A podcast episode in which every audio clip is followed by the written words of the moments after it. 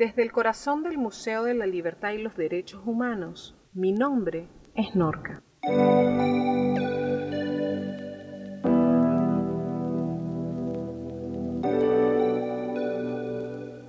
Hoy estaremos conmemorando la vida de una persona, de un hombre que nació para hacer cambios y marcar la historia. Nelson Rolihlahla Mandela, o Madiba, entre aquellos que lo respetaban y tenían cariño.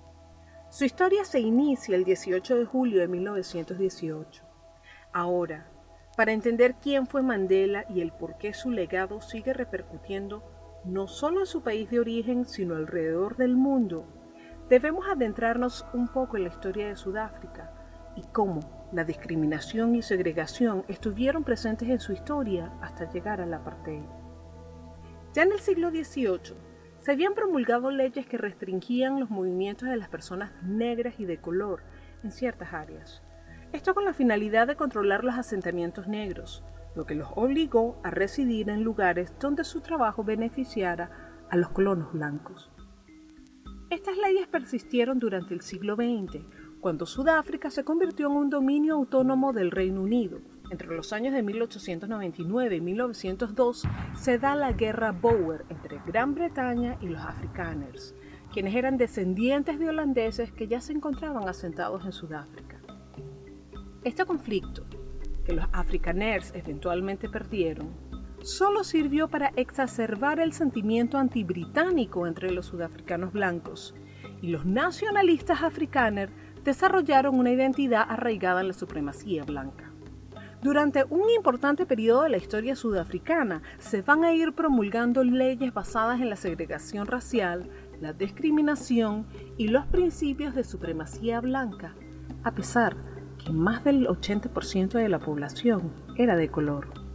Estas leyes fueron restringiendo cada día más a la población negra y de color, como fue la Ley de Tierras, aprobada en 1913, que marcó el comienzo de la segregación territorial al obligar a los africanos negros a vivir en reservas y hacer ilegal que trabajaran en la tierra y en la ganadería.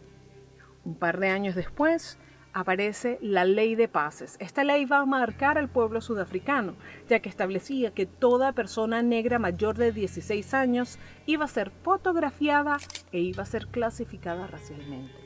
Esta clasificación no estaba basada en hechos científicos, sino según el ojo de la persona que te clasificaba lo que años más adelante, con la creación de la Junta de Clasificación Racial, llevó a la separación de centenares de familias. ¿Por qué? Porque se estableció que con cada nacimiento se debía identificar la clasificación por raza de los niños también. Y muchas veces, según el clasificador, la raza del niño no correspondía con la clasificación racial de los padres.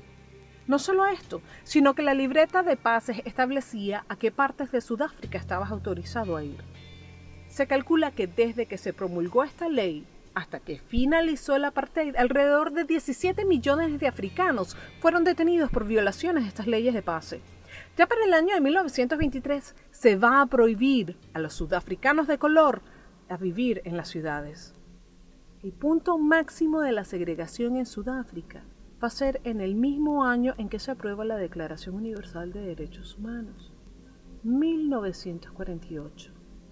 Mientras unos celebraban por la creación de este documento histórico y el avance en el reconocimiento de los derechos humanos, Sudáfrica, con la victoria de los afrikaners en las elecciones generales, se sumergía en el apartheid. Ahora, ¿qué significa apartheid?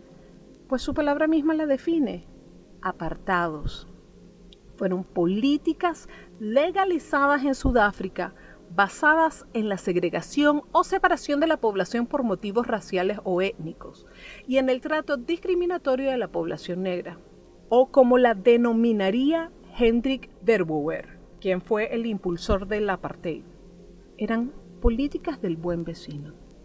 Su objetivo no era solo separar a la minoría blanca de Sudáfrica de su mayoría no blanca, sino también separar a los no blancos entre sí y dividir a los sudafricanos negros a lo largo de las líneas tribales para disminuir su poder político. El gobierno sudafricano, entre otras cosas, prohibió los matrimonios entre blancos y personas de otras razas. Las relaciones sexuales entre sudafricanos negros y blancos estaban prohibidas. igualmente, que las personas negras ingresaran a las áreas urbanas sin encontrar inmediatamente un trabajo. ¿Esto qué significaba? Que si tú tenías acceso a una de estas áreas de personas blancas, ibas a buscar trabajo, tenías 24 horas para conseguir el trabajo. Si no lo conseguías, entonces te tenías que ir. Era ilegal que una persona negra no llevara una libreta de pases. No podían establecer negocios en áreas blancas. En todas partes, desde hospitales hasta playas, se segregó. La educación fue restringida e incluso con la ley de educación bantú se hizo intencionadamente inferior para que los mejores trabajos fueran asignados a personas blancas. Aunque carecían de poder, los sudafricanos negros protestaron. Ya en la década de 1950 el Congreso Nacional Africano, que era el partido político negro más antiguo del país, inició una movilización masiva contra las leyes racistas que fue llamada Campaña de Desafío. Los trabajadores negros boicotearon a las empresas blancas, se declararon en huelga y organizaron protestas no violentas. Y es aquí donde aparece nuestro personaje, de un grupo de manifestantes que estaban cansados de ver lo ineficaces que resultaban para ellos las manifestaciones pacíficas. Nelson Mandela, quien ayudó a organizar un subgrupo paramilitar del ANC, que era el brazo armado del partido, fue arrestado por traición en 1961 y sentenciado a cadena perpetua por cargos de sabotaje en 1964. Ahora, según las leyes sudafricanas, todo aquel que estuviera en contra del apartheid era sentenciado a muerte. De hecho, más de 130 disidentes políticos fueron llevados a la horca durante este periodo de tiempo. Pero por presiones internacionales, a él solo lo sentenciaron a cadena perpetua. Se van a ir dando múltiples incidentes que fueron muy lamentables. El 21 de marzo de 1960, la policía abrió fuego contra una manifestación pacífica en Chaperville, acto que tuvo como consecuencia la muerte de 69 personas negras, entre ellas mujeres y niños, y otras 180 fueron heridas. Para finales de ese mes, el gobierno declaró el estado de emergencia y fueron detenidas 11.727 personas. Los partidos de las personas de color fueron prohibidas y sus miembros obligados a pasar a la clandestinidad o al exilio. Pero hay un incidente en específico que va a forzar la mirada internacional hacia lo que vivían los sudafricanos de color con el apartheid. Y esto fue la masacre de Soweto. La masacre de Soweto se da en el año de 1976 por la promulgación de un decreto mediante el cual se establecía el Afrikaans como idioma oficial en las escuelas africanas. Ahora, el Afrikaans era el idioma de los blancos, se consideraba el idioma de los opresores, lo que provocó que la población, en su mayoría estudiantes, salieran a manifestarse en contra. Lo que debió ser una manifestación pacífica acabó convirtiéndose en una sangrienta masacre. Al final del día, 566 estudiantes menores de 16 años resultaron asesinados. Las fotos tomadas clandestinamente de este suceso dieron la vuelta al mundo. Hay una en específico que fue nombrada por la revista Time como una de las 100 imágenes más influyentes del mundo. Esta foto refleja a un niño de 12 años herido mortalmente mientras es cargado por un amigo y a su lado está su hermana que llora.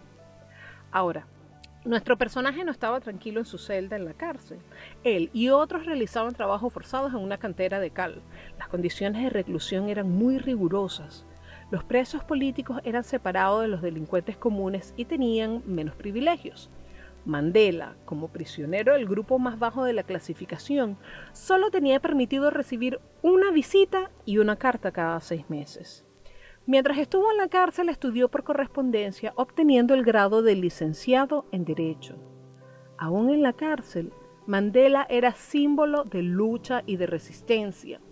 En el año de 1985 le ofrecen la liberación condicional a cambio de renunciar a la lucha armada. Mandela, por supuesto, rechaza la oferta, haciendo un comunicado a través de su hija que dice así, ¿qué libertad se me ofrece mientras sigue prohibida la organización de la gente. Solo los hombres libres pueden negociar.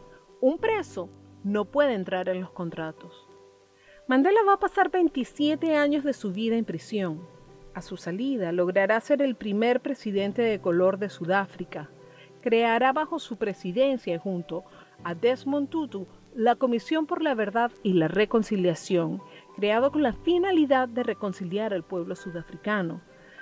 Esta comisión estaba basada en el principio de que los verdugos tenían que confesar para poder ser indultados y que las víctimas denunciaran y perdonaran.